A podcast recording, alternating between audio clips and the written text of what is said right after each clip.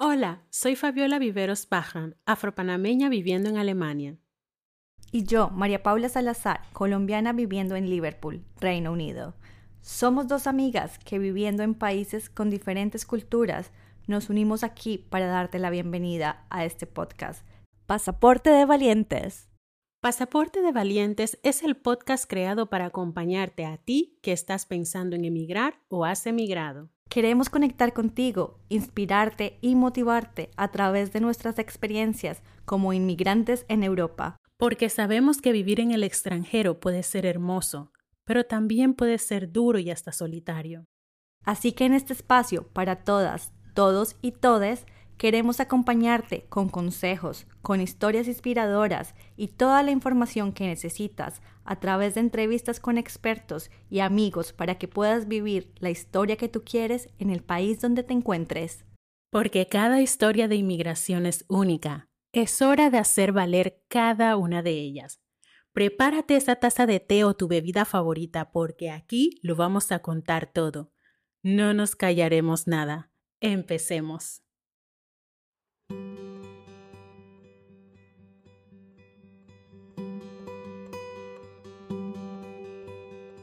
Bienvenidos todas, todos y todes a Pasaporte de Valientes. Les pedimos disculpas con el audio de este episodio. Tuvimos unos problemas con mi grabación, pero sin embargo es un episodio muy especial que nos gustaría que escucharas. Hola, en nuestra segunda parte del especial de fiestas de fin de año, te queremos contar lo bonito que nos ha pasado viviendo en el exterior, nuestras metas personales y cómo nos preparamos para el 2023. Bueno, Fabi, cuéntanos lo bonito que te ha traído vivir en el extranjero, alguna vivencia que nos quieras compartir. Bueno, Mari, la verdad que em, a pesar de todas las cosas que uno vive eh, que puedan ser negativas muchas veces, yo quiero decir que sí, eh, uno puede también vivir o uno puede em, tener experiencias bonitas también, claro que sí. Y de mi parte pudiera mencionar que eh, una de las cosas que me ha traído emigrar ha sido tener mi espacio para escribir. Eh, en Panamá, tú sabes, uno está en la rutina, en su país de origen, y hay tantas cosas que, digamos que por, que por la cultura y por la forma en cómo uno es educado, uno sigue, digamos que un patrón. Pero cuando tú te das la oportunidad de explorar otros ambientes, yo creo que la mente y también tu, tu, tu sentido de, de, de, de probar cosas nuevas, digamos que se abre o se expande, ¿no? Entonces, al yo emigrar, yo puedo decir que eh, yo me di la oportunidad de experimentar muchas cosas. Y entre esas creo que ha sido como conectar con la escritura eh, y estar aquí, digamos que en mi casa, tener eh, la oportunidad de, de tener un espacio pequeño para mí, creo que ha sido como ha sido como una bendición, la verdad. Así que yo puedo decir que esa es una de las cosas bonitas que me ha pasado, porque me hoy aquí Fabiola, la que está aquí en Alemania, se da, claro que es mamá, es esposa, es muchas cosas, pero también eh, de vez en cuando se da ese espacio para escribir, que es algo que yo no tenía o no me, da, no me daba, más bien porque sí uno lo tiene, pero uno a veces no lo ve o uno mismo no se lo da. ¿Me entiendes? Encontraste tu espacio para abrir esa pasión que tenías. Claro, para encontrar esa pasión. Así que yo creo que en este tiempo en que uno está diciembre, que uno está en ese mood de reflexión, que uno está en ese mood de, pensar en las cosas que uno ha vivido y las cosas que uno quiere vivir, yo puedo traer eso a reflexión y yo creo que muchas personas que les gusta escribir pueden conectar también con eso, ¿no? Que tener tu espacio para escribir puede llegar a ser tan sagrado que cuando uno lo tiene, uno, uno lo agradece.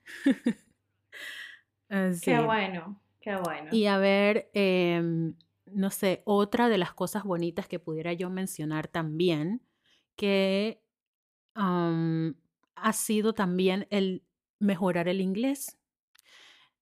Estando en Panamá, la verdad que sí, claro, yo estudié en la escuela, ah, uno estudia en la escuela, el, sistema educativo también tiene la materia de inglés, que es una de las materias importantes eh, por lo menos en Panamá, ya tú nos dirás si de pronto en Colombia es también así, pero digamos que a uno siempre le falta, digamos que esa más, esa motivación para hablarlo más, ¿no? Como el español. Sí, es diferente cuando, cuando estás en la cultura, cuando tienes que practicarlo más, en ese momento es cuando empiezas como que todas estas habilidades empiezan a salir. Obviamente hay gente que habla inglés perfecto y nunca ha viajado a ningún lado, pero para otras personas eh, compartir como con la cultura y tener que hablarlo de una manera u otra, obligado, porque es lo que te toca hacer, eh, ayuda mucho. Es algo positivo. Sí, yo creo que sí también. Así que yo, yo pudiera decir que también es un momento para agradecer que se abre o Fabiola se permite ese espacio para desarrollar, para perfeccionar. Bueno, no voy a hablar perfeccionar porque nunca llegamos a ser, digamos que llega a ser como nuestro segundo idioma, eh, digamos que para aprender ese nuevo idioma y adaptarlo a mi vida.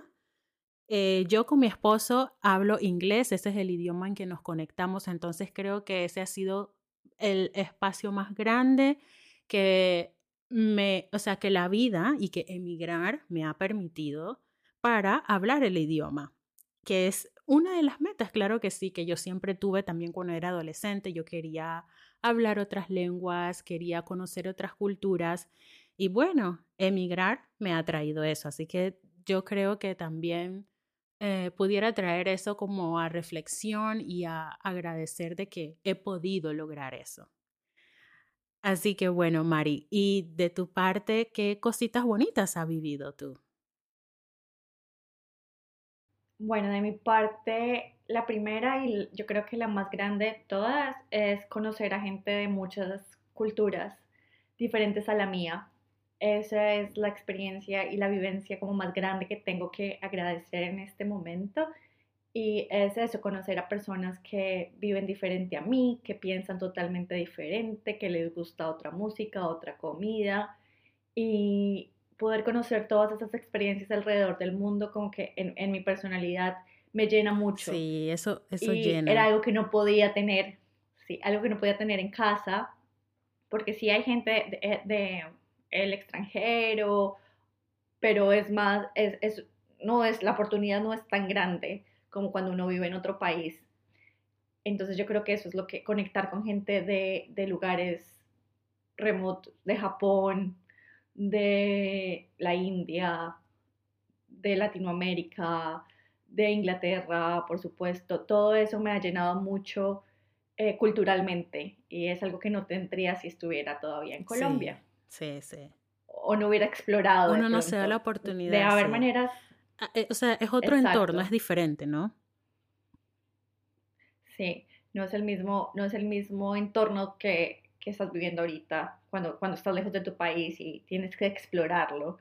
Sí, entonces esa yo creo que es una de las vivencias más bonitas que me ha marcado la vida y también cómo entender las otras personas y entender los puntos de vista que, que vienen desde una cultura, que, cómo crecimos, cómo creció esa persona, eh, mi punto de vista y decir cómo todo el mundo tiene un punto de vista totalmente diferente y también tiene que ver con la cultura y cómo fueron eh, cómo crecimos, lo que aprendimos desde niños y decir cómo es válido también porque es la manera que cada persona fue criada, que cada persona, en la que cada persona creció. Entonces, como tener eso, eh, como abrir la mente y decir, cada persona tiene un punto de vista totalmente diferente que también tengo que respetar y aprender. Entonces, eso ha sido muy bonito para mí. Oh. Y la segunda Yo creo que eh, lo segundo es en el plano amoroso. Seguramente también uno nunca sabe, pero pues no hubiera conocido a oh, mi pareja. Sí. Si no estuviese exacto, sí, porque es inglés y, y, yo también creo que es un inglés muy particular, le gusta la cultura colombiana, eh, también es muy abierto. O sea, antes de que conociera de, de otras culturas. ¿Él estaba interesado en la cultura de Colombia? O, o sea, ahora que está contigo le interesa mucho. Ah, ok, sí, Sí, no en particular en la cultura colombiana, pero es una persona que sus papás y todo su entorno era muy abierto, es muy abierto a personas de, otras, de otros países. Eh, ellos también son ingleses, pero tienen amigos de, eh, de, Irán, eh, tienen gente que, que, de pronto vino a Inglaterra hace mucho tiempo, de la India, de África, de Malawi.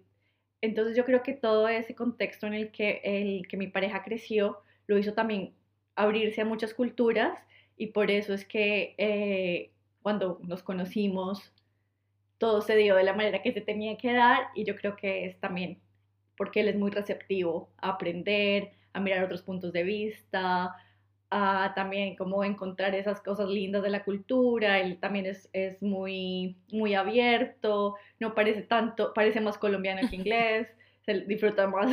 O sea que él ha, yo creo que él ha, digamos que absorbido parte también de, de, de tus tradiciones, de, Exacto. de, tu cultura también, por supuesto. Sí, y, eso no es fácil, eso no es fácil encontrar. Ay, sí, claro. No, no, claro que sí. Yo creo que es un tema de em, entender en qué tipo de relación estamos.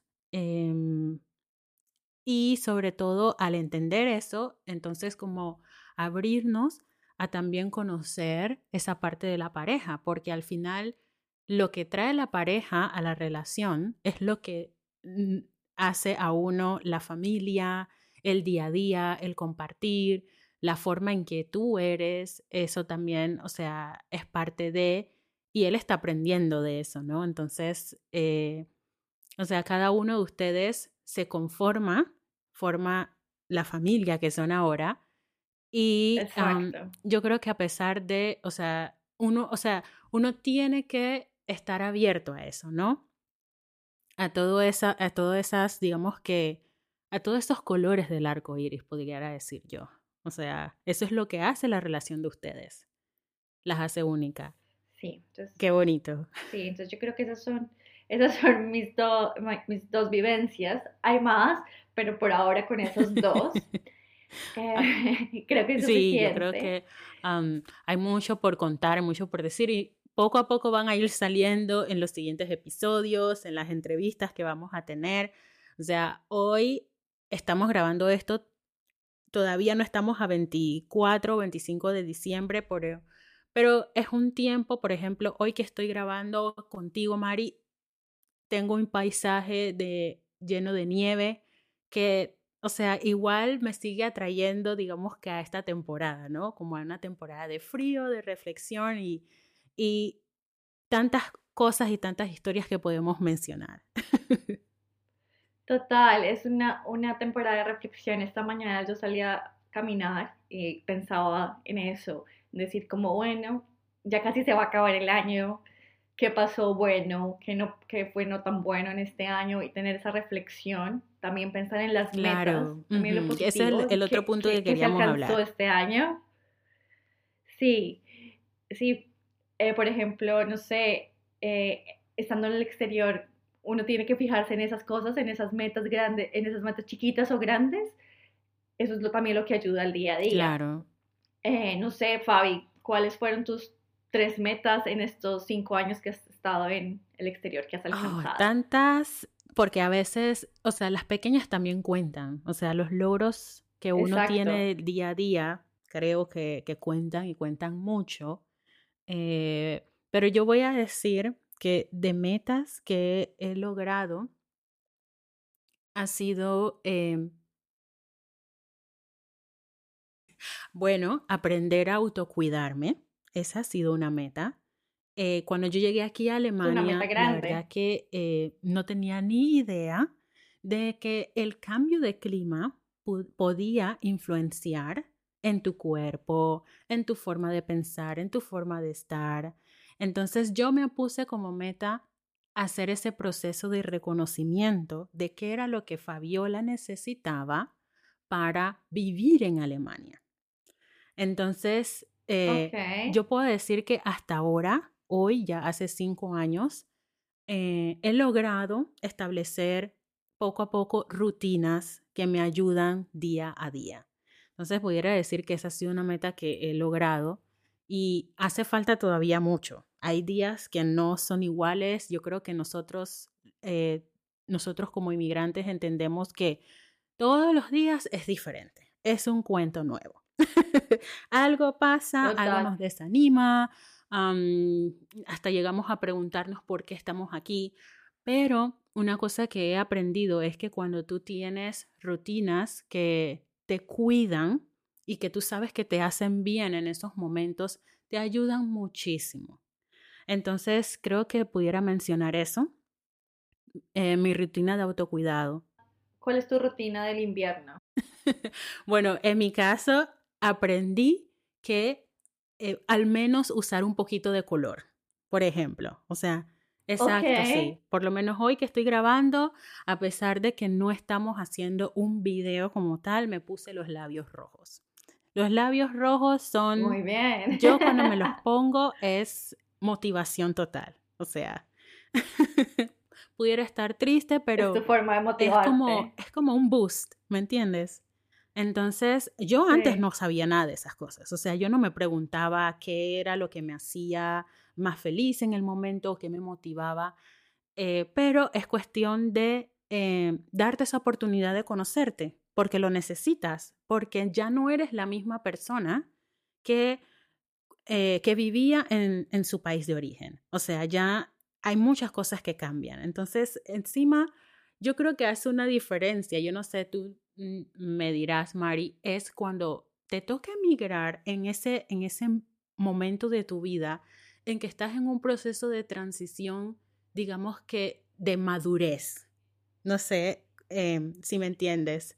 Es como, sabes que los 30 son tan como, tan especiales, ¿no? Y por lo menos en mi caso, me ha pasado que yo emigré en un tiempo en donde estaba como en ese proceso de, de madurar, eh, digamos que las cosas que me gustan y las cosas que no. Y me ha tocado, digamos que, empezar a entender quién es Fabiola. Y eso la verdad que se convirtió en un proyecto de vida. Y yo creo que muchas personas que emigran también pueden conectar con eso de que cuando uno emigra, eh, o sea, tú mismo como persona, te vuelves un proyecto de vida para ti, para tu sanación, para tu crecimiento.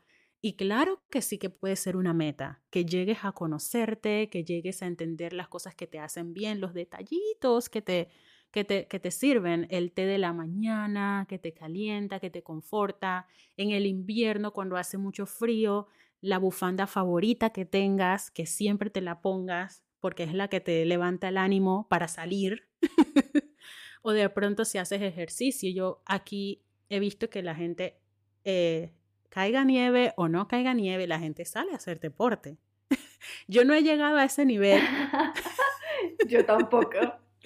Uña, ya empezó a hacer frío, el deporte queda cancelado hasta que sea eh, la siguiente. Exacto, ese, viste, uno se, uno se cancela, uno se cancela prácticamente. Uno dice, invierno es hora de cubrirme dentro de la casa. Chum. Exacto, todo cancelado. Pero, ¿sabes qué? o sea, emigrar, o sea, tiene tantas cosas que, que, enseñarte que a veces llega un punto en que empiezas a hacer cosas que tú nunca pensaste que ibas a hacer. Yo, por lo menos ahora que tengo hijos, esa es otra cosa. Estoy, o sea, me toca salir. Caiga nieve, esté lloviendo o no. O sea, Fabiola se hubiera quedado dentro de su casa hace mucho, pero con mis hijos me toca salir un rato. toca vestirlos bien, me toca vestirme a mí. Y en el momento en que no tengo ganas, voy entonces a esas cosas que he aprendido eh, para motivarme y salir. entonces, esa es una meta eh, cumplida, La otra, digamos que ha sido, em, ha sido crecer como persona, eh, ser como más yo. Creo que esa ha sido también una meta que he logrado hasta el momento, ser más yo, eh, en el sentido de que, sabes, cuando a veces uno está cerca de su familia, porque a veces puede pasar, o sea, amamos nuestras familias, las extrañamos siempre, pero a veces cuando estamos constantemente en ese ambiente cerca de nuestras familias, o en el trabajo, o haciendo las cosas eh, rutinarias, a veces digamos que caemos como en un día a día en que dejamos de ser nosotras mismas, dejamos de ser nosotros. Entonces, emigrar o estar en otro país me ha permitido eso. Y creo que puedo poner como meta que me, eh, me permito ser más yo. Eh, hoy Fabiola es una persona que puede recibir consejos de sus familiares, pero hoy ella elige las cosas que le hacen bien. Y hay días que a veces esos consejos o las palabras llegan y claro que sí, te hacen bien o hay momentos en que te hacen mal, claro que sí, que no te sientes bien. Esas son las cosas que se hablan en terapia y uno va creciendo poco a poco. Pero eh, uno se permite ser más. ¿Me entiendes? Porque estás en tu ambiente que estás creando tú. y si tienes el privilegio de, de, de tener esos espacios, es bonito cuando los puedes aprovechar, porque esa es otra cosa que a veces uno tiene los espacios, pero todavía uno no los reconoce, uno no se siente cómodo con el emigrar, uno no se siente, uno no se pregunta, o sea, ¿qué, qué puedo hacer yo? ¿Qué me puedo permitir yo en estos momentos? Entonces, creo que esa ha sido una meta personal que he logrado y me siento, me siento bien, me siento contenta de eso. y, y, y, es, y ojo que hay todavía mucho por recorrer. Hoy estamos aquí grabando este podcast. ¿Quién sabe en dos o tres años a dónde nos llevará la vida? Sí, es cierto. Es que yo pienso que cuando uno se eh, emigra y empieza con un idioma diferente, empieza desde ceros, entonces empieza como armar esa persona que viene desde ceros a empezar en otro país y es toda esa construcción que hay que volver a hacer. Los amigos, la familia, quién soy yo, eh, por qué estoy aquí. Entonces es un trabajo grande, entonces esa es una muy buena meta lograda. Sí, la verdad que sí. Eh, y la tercera, voy a decir la tercera ya para terminar y darte el, el espacio a ti, sería conocer otros países. Tú lo, tú lo mencionaste, eh, pero yo lo puse como, como una meta mía que he logrado porque, o sea, si vuelvo atrás, mi vida como era en Panamá, en su momento, no lo hubiera hecho. No hubiera nunca agarrado un avión eh, para conocer otros países. Y no porque no, digamos que no quería, sino más bien porque no podía.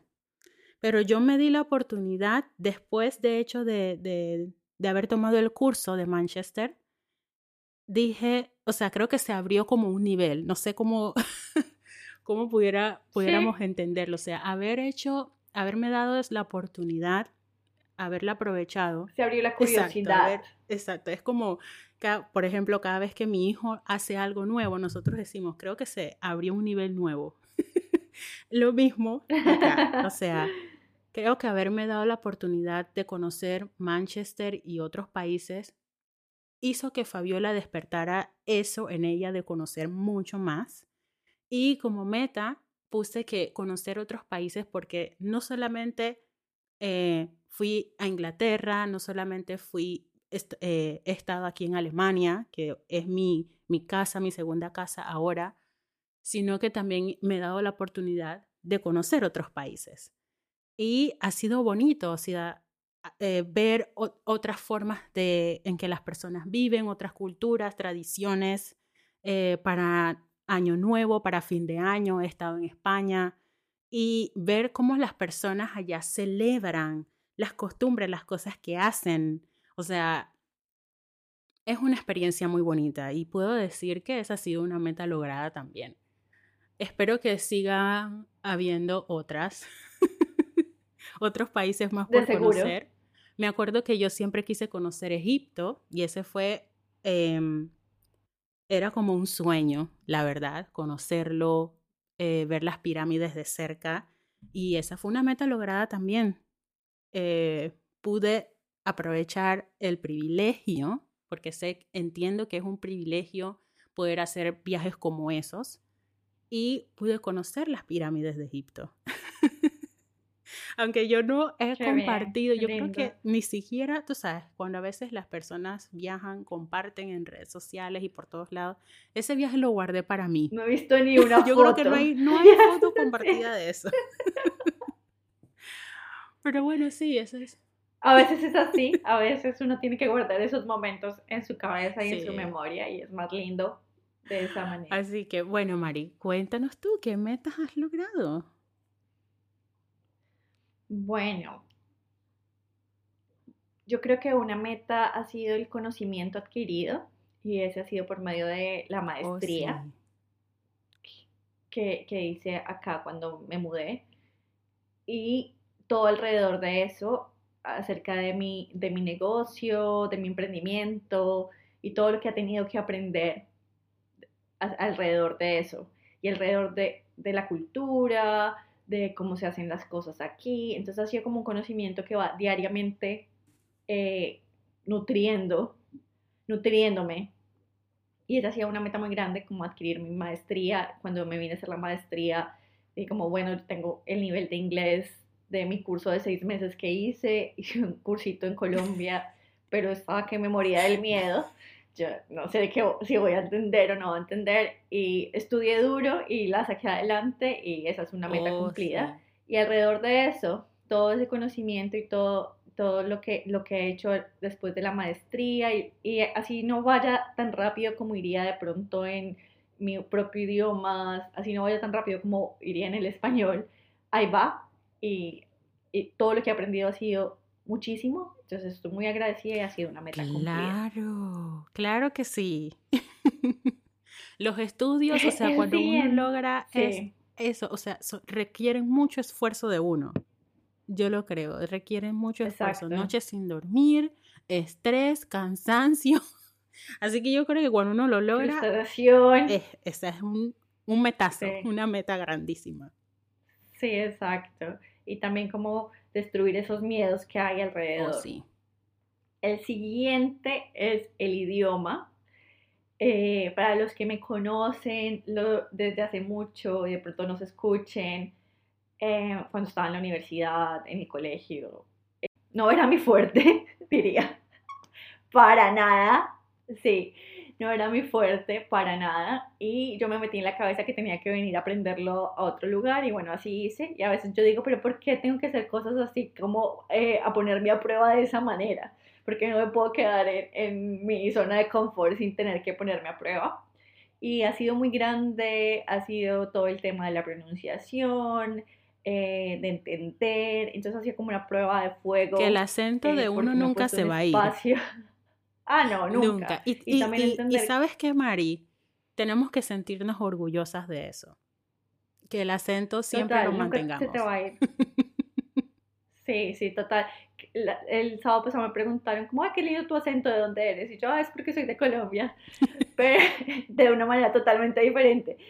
Sí, porque uno tiene que, eh, eso me ha ayudado mucho, mucho, mucho y de pronto es una meta compartida con el idioma es como tener esa, esa eh, compasión y como esa, como no darme tan duro, porque al principio era como, ¿cómo es posible que lleve seis meses, siete meses, ocho meses y mi inglés no sea eh, excelente y, sí. no diga todo perfectamente? y así pasa mucho tiempo. Muchos de nosotros, sí.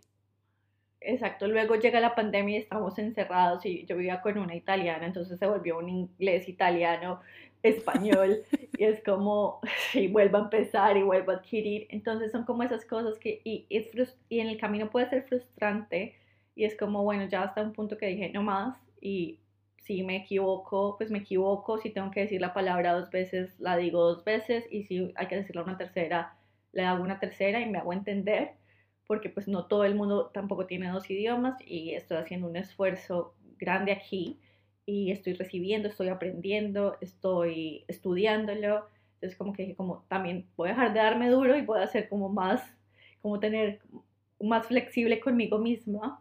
También celebrarme los pequeños logros, como, bueno, eh, hice unas entrevistas, eh, conseguí un trabajo, hablo el inglés con, eh, no sé, con otra gente. Entonces como que celebrar todo eso y saber que no es perfecto, que seguramente va a demorarse mucho más en, en ser perfecto y que hay gente que es mucho mejor que uno en los idiomas y es como, bueno, vino seis meses y habla perfecto, qué chévere. Sí, hay, sí, uno las encuentra. Hay bueno, hay gente que le va súper bien en eso, o sea, es parte de su talento. Exacto, entonces ahí mi, mi meta es como no compararme, saber que lo que he hecho lo he hecho bien, que de pronto me ha costado más que otras personas, pero que ahí voy y que eh, sí, que se, y que se logró y que le perdí el miedo y ahora puedo decir que hablo inglés. Esa ha sido mi meta. bueno, la verdad es importante, Mario. ¿sabes cuántas personas... esa es otra cosa que creo que a veces em, cuando pasamos navidades o bastante tiempo fuera de nuestros países, se nos olvida las experiencias y las vivencias que, que, tenemos estando acá. Y ¿sabes cuántas personas quisieran tener esa oportunidad? O sea, que sueñan también con eso. O que es una meta, porque, eh, o sea, sí puede ser, sí es un sueño, es, pueden ser sueños también, o sea, y no lo pueden conseguir. Eh, no lo pueden hacer. Entonces, es muy bonito que, que, puedas reconocer eso, esos logros en ti y que estando acá te des como ese eh, push para seguir, para continuar. Eso es muy bonito. Exacto. Sí, yo ya, ya digo como ya con compasión, a veces todavía me equivoco, todavía digo cosas que digo como, uy, ¿cómo dije eso? pero, como, pero digo, pues bueno, ya la siguiente, la, siguiente vez que lo diga en inglés, ya sé que es diferente y, y ahí vamos, o sea, como que... Claro que sí. Bueno, y... a veces pasa y así en cualquier idioma, Exacto. Mira, a mí la verdad, eso, ahora que mencionas esa meta lograda, puedo decir que, por lo menos sí, yo en mi caso logré también eh, el inglés, o sea, ahora lo hablo y es una meta lograda también, pero el alemán todavía me cuesta. y no lo he puesto como meta, creo que debería de ponerlo como meta. Para el 2023. Pero, eh, o sea, me cuesta, o sea, no sé cómo, no sé por qué. O sea, claro, hay mucha gente que dice, no, pero Fabi, es que el alemán es un idioma bastante complicado, o sea, es fuerte, tiene un montón de reglas, vocales extra, consonantes extra del idioma que nosotros conocemos, que estamos acostumbradas. Em, pero eh, imagínate, o sea, me pongo a pensar en eso. No me pregunten cuántas veces estuvo el inglés en mi lista de metas de cada oh, año. Estuvo infinitamente, ya por, por, fin lo puedo tachar. de fin de año siempre, de verdad, sí. Ese es un, un buen recorderis. ¿Cuántas veces sí? Yo me acuerdo también. Yo también la Estuvo ahí. Bueno, ya salió lo que me lleva a preguntarte, ¿tienes algún ritual de fin de año, alguna acción que hagas al para finalizar el año? Ah, sí. Em, bueno, la verdad que tengo que confesar, o sea, este año es diferente. Este año soy mamá de dos y a veces los rituales requieren de ese tiempo extra que uno necesita para poder hacerlo pero creo que para este año lo que me gustaría es mantener es el mood board, que lo aprendí contigo de hecho y lo he mantenido. Eh, lo guardo aquí, los guardo siempre aquí conmigo y esa es un, un, una acción que me gustaría tener. O sea, ahí voy a negociar con mi esposo, porque de eso se trata, negociaciones. Lo pueden hacer juntos. Claro, los podemos hacer juntos. O el espacio de mamá, porque así es como yo les digo a, mi esposo y a mis hijos cuando mamá quiere tener un tiempo extra en el baño o de pronto, por ejemplo, grabar el podcast, ese es el espacio de mamá. Entonces, creo que ese sería un ritual que, que, que tengo en la mente para hacer este año.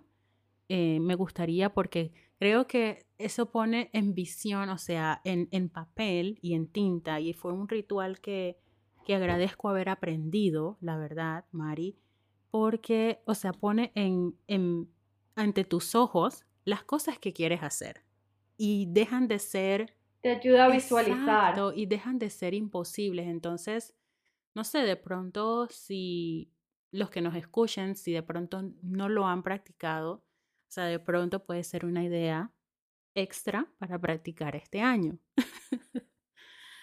Em, eh, sí.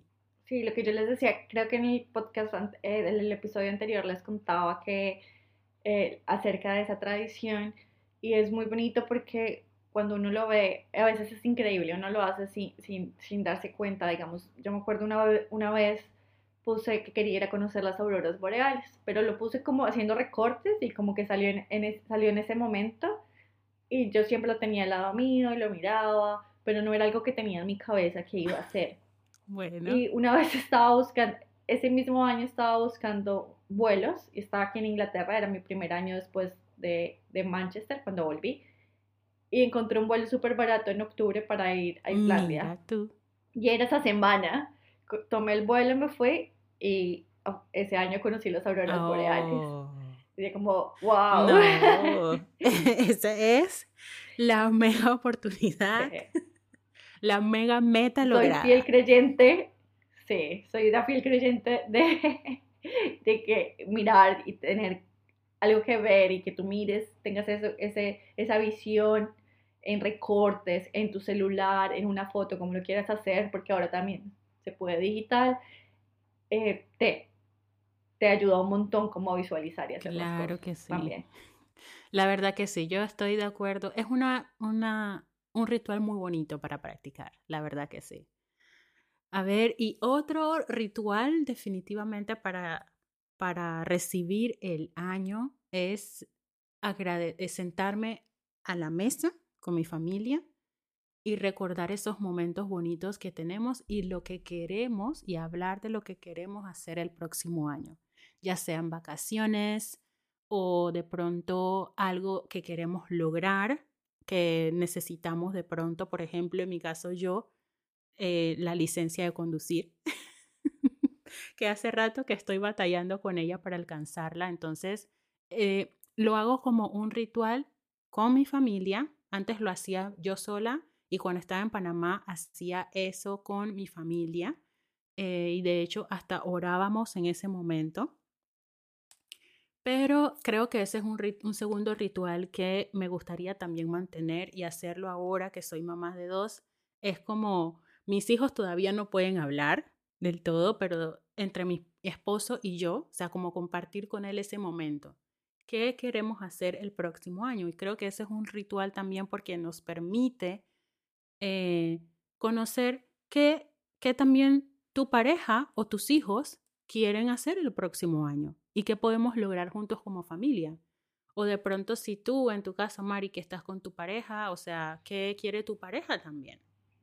O sea, no solamente las metas de nosotros o de, de, uno personal, sino que es un espacio bonito como para, para hacer, para hablarlo en familia, ¿no? Las metas Exacto, así que creo que ese sería un segundo ritual para el recibir el año. Lindo. En mi caso, yo tengo bueno, tengo el, que les contábamos y tengo otros dos que no me pueden fallar. Uno es velitas. En Colombia celebramos el Día de las Velitas.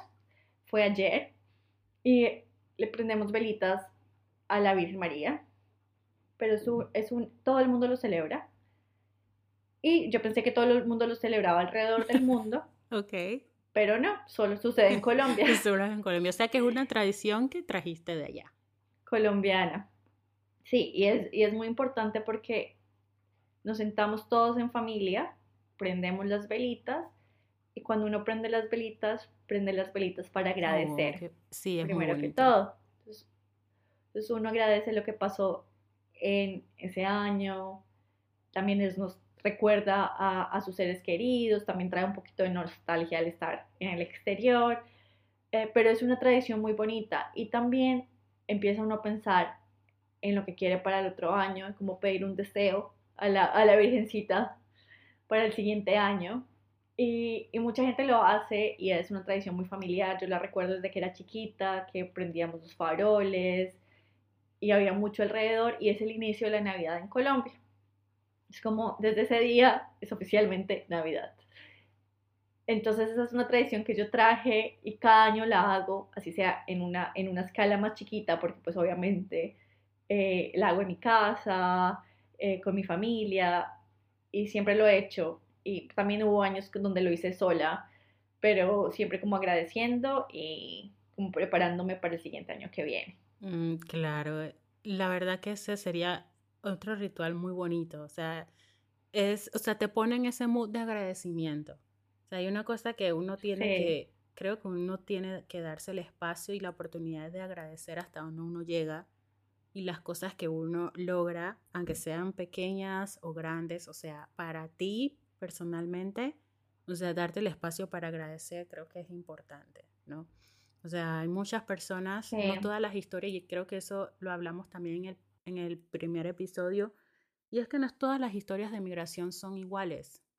nosotros lo podemos ver en las noticias a diario. O sea, hay personas que emigran y no saben en qué ciudad van a quedar. Aquí, por ejemplo, en Alemania hay muchos, o sea, a veces eh, hay muchas personas que llegan al país y no escogen la ciudad donde, donde van a estar, sino que el gobierno es el que escoge a dónde ellos van a estar. Y esos son personas también inmigrantes. Em, y a veces pasa que nos cuesta compararnos con ellos de que no, este es un inmigrante y nosotros somos expatriados o o mi historia es diferente. Claro que sí que es diferente, pero esa persona o esa historia también es de un inmigrante. Entonces, eh, es bonito poder reconocer, digamos, que esas cosas o tomarse ese tiempo para agradecer, como tú mencionas, las experiencias que uno puede vivir, ¿no? Así que sí, la verdad que sí. un tercero, creo que me voy a quedar así como Fabiola no logra el tercero, no sé. Pero sí, definitivamente, claro que sí, es, es muy bonito poder tener como rituales para poder agradecer eh, y para poder recibir el próximo año. O sea, eso es, creo que es bonito, ¿no? Yo me podría quedar contándoles más rituales, porque yo sí, la, eh, no sé, la reina de los rituales. Sí, yo creo que tú eres la reina de los rituales, Maya. En mi caso, no, yo creo que igual en los siguientes podcasts me van, o sea, van a ir viendo las personalidades de Mari y mía, pero en mi caso yo soy una persona más, ay, ¿cómo decirlo? más en las nubes o más, eh, más libre. me cuesta a veces establecer rituales. De hecho, los que, los que he establecido en mi vida me han costado. Y por eso lo, lo, lo, lo dije aquí como meta. Porque sí, sí, me cuestan, me cuestan, la verdad. Yo soy que hoy me levanto y vamos a ver cómo va a ser el día. Pero con hijos esas cosas cambian. Y creo que eso también ha ayudado bastante. Van cambiando, sí. Bueno, yo creo que, que lo fundamental, como lo hagas, es agradecer, sentarte y meditar en el año que tuviste, agradecer por lo bueno, mirar cómo, cómo se puede mejorar lo que no fue tan bueno y tener metas para el otro año y tener muchas metas, muchos sueños, porque soñar es gratis. Sí, soñar es gratis, claro que sí. Entonces, tener muchos sueños. Bueno, yo creo que ya para finalizar, queremos, eh, bueno, voy a decir que felices fiestas para todos aquellos que nos lleguen a escuchar, que puedan pasarla bonito en familia o en el lugar donde estén, la verdad, em, que se permitan festejar y también vivir la experiencia del lugar y del país en donde se encuentran, que se animen a salir, que no se queden todo, o sea, todo este tiempo en casa, aunque estén solos. Y, y también agradecer, agradecer durante este tiempo y prepararse con muchos ánimos y con mucha motivación para el año que viene, porque el año que viene puede ser diferente. Es cierto. Felices fiestas para todos, tengan una linda Navidad, un, un lindo año nuevo y nos vemos en el 2023. Así es, nos vemos en el 2023. Hasta luego. Para finalizar, te invitamos a que te suscribas al podcast en nuestro perfil de Spotify y Apple Podcast. Nos encuentras como Pasaporte de Valientes. Allí podrás encontrar nuestros episodios y compartirlos con todos tus amigos y conocidos que se encuentran en un proceso migratorio. También puedes seguirnos en nuestra cuenta de Instagram arroba pasaporte de valientes y en nuestras cuentas personales arroba Fabiola Viveros y arroba Mapa Salazar. Queremos compartir contigo y leerte. Esperando que hoy te hayamos acompañado e inspirado, nos vemos en el próximo episodio. Hasta luego. Chao, chao.